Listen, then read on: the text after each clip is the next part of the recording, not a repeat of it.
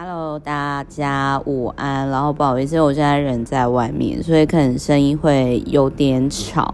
哦，对，我忘了自我介绍，我是利他存折与自媒体百万获利法则作家 Meta。那我昨天呢，就是很感谢有一位网友，呃，算是 Podcast 的那个听听友啦，然后就跟我反馈说有杂音哦。那诶，我真的是非常非常的谢谢他，因为就是说，就突然间有一种，哦，原来真的有人会用 Anchor，因为。Meta 其实就是我我用的 Podcast 的那 APP，我是用 Anchor A N C H O R 录的。那 Anchor 它有一个功能，就是可以有点类似像，诶，比如说我们留言都是打文字嘛，但是它是其实是可以。呃，其实是可以，就是说用那个声音哦回回答讯息。那我也是第一次跟那个听友做这样的使用，那我也很谢谢他。那有的时候就是如果你们有听到一些杂音还是什么，都欢迎跟我说。那我这边先回复那个听友的问题哦，就是说你们可能在有些集会听到突然咯的那种声音呢，这个我先跟大家道歉，因为就是。嗯我有的时候啊，就是会，就是因为，因为其实就是 Meta 呢，目的工作形态，就是因为我客户北中南都有，那所以就是我其实要么我就是在呃台北的碧潭，那要么我就是在南部高雄的美术馆这边，就我我这两边都有据点，那那就是那因为齁，就是说呃南部通常就是都就是那个比较。就是房子比较便宜嘛，土地也比较便宜嘛，所以就是说，呃，我我们家就是。如果说我其实是在南部录的话，你有听到那种可能类似马达声音哦，这个我要自首一下，因为就是我当时应该是在厨房吃东西，然后就是边录 podcast，就我要自首，所以就是很不好，很不好意思。然后因为 Meta 又是属于那种比较懒惰的人，然后所以因为我又是属于比较懒惰的，所以我就。好了，我真的很懒嘛，然后我就会想说，啊，那个后续就交给剪片师去去弄就好。但是我还是很谢谢，就是各位听友啦。所以就是如果说你可能听完我的 YouTube 频道啊，然后或者是说，哎，听完 p o d c a s 想要。语音留讯息给我吼，就是那个，因为现在人还不多嘛，我如果有空，我搞不好就是那个，我我会想要送礼物给你们这样。哎、我是说看我状况，因为各位知道我很慵懒，就是你就当那不定期可能会收到礼物包这样。反正我也，如果你们是有听完会想要跟我互动，你可以下载那个 A N C H O 啊。然后还有一个功能是可以，就是留那个语音的讯息给我。那我其实是还蛮开心，就是哦，我录了录了五百多集，终于有人留那个就是声音的讯息跟我互动，我真的快哭了，就觉得有点有点感动。因为其实实际上我我自己是比较喜欢互动的啦。那 然后。然后等一下，不好意思。然后因为我我喜欢互动啊，那就是说，可是吼，诶，那种怎么讲？不论是 YouTube 还是 Podcast，这都单向的。然后就是因为因为我我其实一开始就是那个时候最早最早一开始就是做直播，那直播其实。就 FB 蓝勾勾可以直播嘛？那直播上就是会跟大家打招呼啊，互动啊。其实我个人是比较喜欢互动方式，所以就是说我经营那么多自媒体，呃，比较就是呃有被看到，像 FB 有蓝勾勾嘛，就是那个特质。所以就是说，哎、我是蛮感谢说那个跟我就是有 feedback 的那个。就是听友第一个的听友，因为他对我来讲其实意义挺重大的，我很重视第一哦，还有一百这种数字，就真的很谢谢他。所以各位，如果你们有什么想法呢？如果你们觉得写 email 呢实在太慢了，就是写 s k m e t t l i f e 小老鼠 gmail.com 太慢没有关系，那你就是下载 a n c h o r anchor 的这个就是。录制 podcast 的软体，那它其实就是就你就可以直接跟 Meta 就是传秘密啊、语音这样子。OK，但是但呃，就是就欢迎欢迎大家。不过它好像就是呃。但我觉得我频道应该也不是主流，所以应该也不会太多人留讯息给我。但是就我只是要说，你们可能觉得沟通还是反应没有什么，但是这个对我来讲，我其实是还蛮开心可以跟大家互动的。我是说真的，所以很谢谢那个，很谢谢那个那个听友。好，那我这边呢，我要开始来讲，就是夸大字体症候群哦。诶，就是为什么有些看起来普通的人会一点点的事情，然后呢就整个断线，然后就大暴走哦。像就是诶，怎么会突然就会发生家暴啊、跟踪狂行为啊、霸凌啊、骚扰啊、虐待啊、公众人物口出狂言？诶，这个是其实是一个自恋的状态，就是比如说有些人他可能觉得自己很特别。啊，对他人欠缺同理心，有不切实际的梦想，一不顺心就会大怒，非常敏感，容易受伤哦。那原因是因为呢，就是我想要讲一下，我会特别讲这本书，是因为说，哎，我那时候看到，我会觉得说，哎呦，那狮子座又很那个很自恋，我觉得我应该要看一下，哎，这本书这样子。然后，然后他其实就。呃，在这边哦，就有提到说呢，诶，有些人哦，因为他成长过程当中没有很被照顾，那所以呢，就是他可能就会有这种过度想要被看到的部分。那在这个第一百零一页这本书第一百零一页有提到说呢，他说失去母亲使，他对他人的幸福感到气愤。嫉妒看起来很满足的人，然后，诶，这边这边我想分享一下，我虽然 我我虽然说是，呃，爸就是爸妈，其实就是呃不是像这个个案这样，但我很能理解，就是我那个时候吼，呃，我我那时候常照帮忙家里常照佛事住持阿嬷，不是十年多，对不对？然后，呃，后来阿妈走嘛。然后，其实我真的我能理解他这本书里面就是说，为什么有些人会见不得人好，因为我那时候就觉得说，啊，我这样付出，然后你去天堂，然后被留在地球，花了发搞什么？很生气耶，就是那种失去家人哦，使他会对别人幸福感到气愤，所以就是有些人就会说啊，那种幸福啊，就过得好啊，就是要低调，因为我们不知道说。每个人的内心状态是处于在什么当下？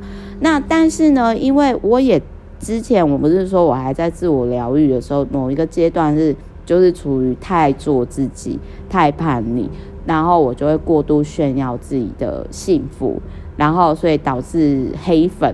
那我觉得那个也是一个过程啊。然后现在现在在看以前，又觉得说天哪，好尴尬哎，我自己真的是很中二病这样子。然后再来，还有就是他有提到说呢，过高的理想与被抛弃的现实，就是名为我的孩子的大明星哦。他这里呢就有提到说呢，想当明星的母亲哦，然后把小朋友养成了明星，然后其实这会给小朋友呢有。非常大压力，然后这特别是这样子的爸妈就会说，你一定会赢很多人，你你因为你是我的女儿，或者是你是我的小孩，那所以通常来说的话，小朋友的特质是跟爸妈的期待是不一样的。那所以呢，梦想如果小朋友是明星或者是天才的孩子，就很容易会。如果如果即使做到了啦，这些在很多童星的爸爸妈妈身上啊，其实都可以都可以看到，就是说爸妈太执着于自己的愿望，不能够接受孩子真实的样子。所以，我待会再讲为什么我会讲这本书，就是因为在我在我身呃，我看到的是福原爱，然后还有就是那个。呃福原爱，还有就是那个那个什么代孕的那个郑爽的那个部分，我先我先讲完，我先讲完，然后我待会我待会再说这个部分。好，那然后还有是就是你如何判断你自己有没有自体症候群的状况？我那时候看完之后，我真是捏一把冷汗。可是我朋友是说，其实你今天会担心这件事情，你就。没有夸大自体症候群，然后我就跟我朋友讲说，我说没有，可是我以前真的很中二哎，就是很狮子座的时候真的很中二，就是看这本书的时候，其实我也有在反省以前的中二啦。好，那比如说第一点，他说只想讨论自己的事情，但是不想让别人讲自己。那这个其实就是有些人其实他在跟你聊天哦，根本不是聊，他只想讲他他想讲的，然后再来就是说。表现得很夸张，自吹自擂。那一般人应该不会说的事情，他会很轻松的说出来，或者是做一些让周遭人吓一跳的事情。第三点，他聊天有时候会过度煽情，有点在演戏，然后就是观点论事的方式呢，欠缺自然的情感这样子。然后再来就是说。呃，态度过于礼貌，或者是过于傲慢，然后一打一打起话匣子就是喋喋不休，讲非常非常多。然后第五个呢，自己说的事情，如果对方敷衍，就会变脸，表现很在意。然后第六点，有完美的倾向啊，然后自己的标准心目中就会愤怒啊、焦躁啊。然后再来就是说。第七点，对于家人不是过度理想化，就是过度厌恶，就是只想要利用朋友。那如果朋友违反自己的心意，就会非常讨厌对方。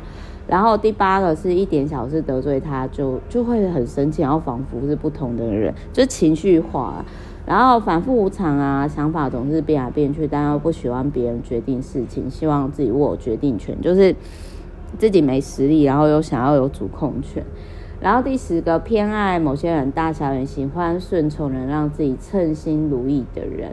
然后对于有自我意识跟他想法不一样的人，他们会持批判批判态度。这样，那我觉得这种就是很像之前有提到，就是诶那种什么百分之四的人毫无良知啊，然后什么的，就是很多夸大自体症候群的人，乍看之下很有魅力。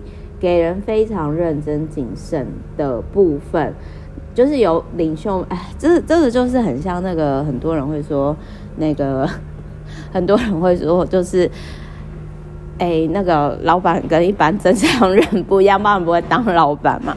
好，但是我这边我要回来哈，我我以我讲那个郑爽跟福原爱的事情。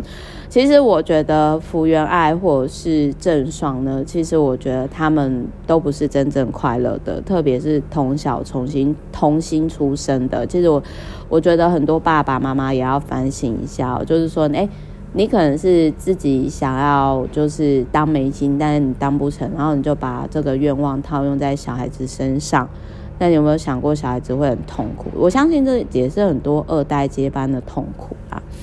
那。好，那我先讲一下，就是说，好，郑爽跟福原爱呢，他们，我现在只是假设，好不好？